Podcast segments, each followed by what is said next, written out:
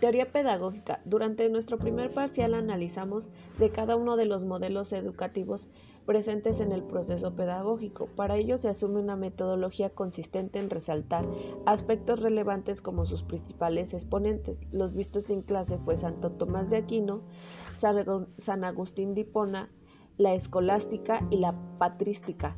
Su intencionalidad, inclusión, métodos y técnicas que predominan así como el rol del docente y del estudiante en lo que es la pedagogía tradicional y la escuela, nueva, características en cuanto al proceso de enseñanza-aprendizaje, propósitos en cuanto a la enseñanza, contenidos que privilegian, estrategias metodológicas y procesos de evaluación, finalmente teniendo en cuenta el, el contexto de la educación actual.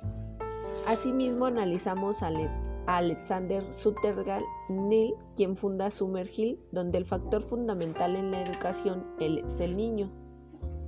Los principios educativos en Summerhill son firme convicción en la bondad natural de los seres humanos, la felicidad como máxima aspiración de la educación, el amor y el respeto como base de la convivencia, la importancia de la sexualidad y el cuerpo, tanto en niños como en adultos,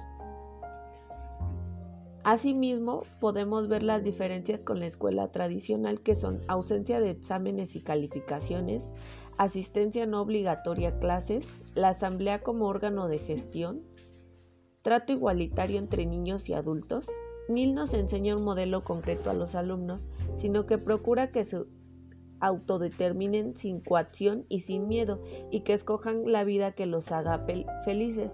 Él menciona que prefiere un barrendero feliz a un ministro neurótico. Cree que es más importante el desarrollo adecuado de las emociones que el adelanto intelectual, porque un niño emocionalmente sano puede que en el futuro aflore los recursos necesarios para lo que quiera realizar.